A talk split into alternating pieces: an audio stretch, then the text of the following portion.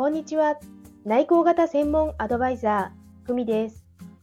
このチャンネルでは、内向的で生きづらいと感じているあなたが、内向型を強みにするコツをお伝えしています。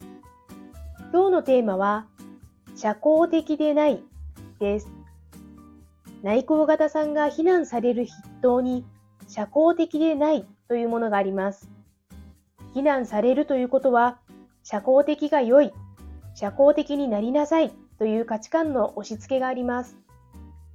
社交性とは日本国語大辞典によると、人との付き合いをうまくやっていける性質、また人との付き合いを好む性質とあります。社交性イコール多くの人とというイメージがありますが、あなたの人生でうまく付き合う必要がある人は何人ですか ?1 億2000万人ですか？100万人ですか ?1000 人ですか？また、時間やエネルギーの使い方は人それぞれで、自分との付き合いを好む性質もあって良いはずです。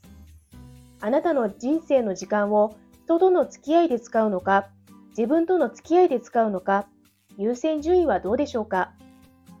つまり、社交的が良いという価値観があなたにとって100%正しいのか疑ってみませんか？ということです。その上で、この場面では少し必要だと思えば、少しスキルを学んだり、スモールステップで始めてみれば良いだけです。例えば仕事上では、チームでうまく進めていく必要があるなら、相手に関心を持って接してみる。せめて笑顔で挨拶する。ママ友との付き合いが苦手なら、グループではなく、1対1のコミュニケーションをとってみる。共通の話題を探してみるなどです。社交的でないは他人から指摘されて直すべき欠点ではありません。ただのあなたの個性です。参考になれば嬉しいです。お知らせです。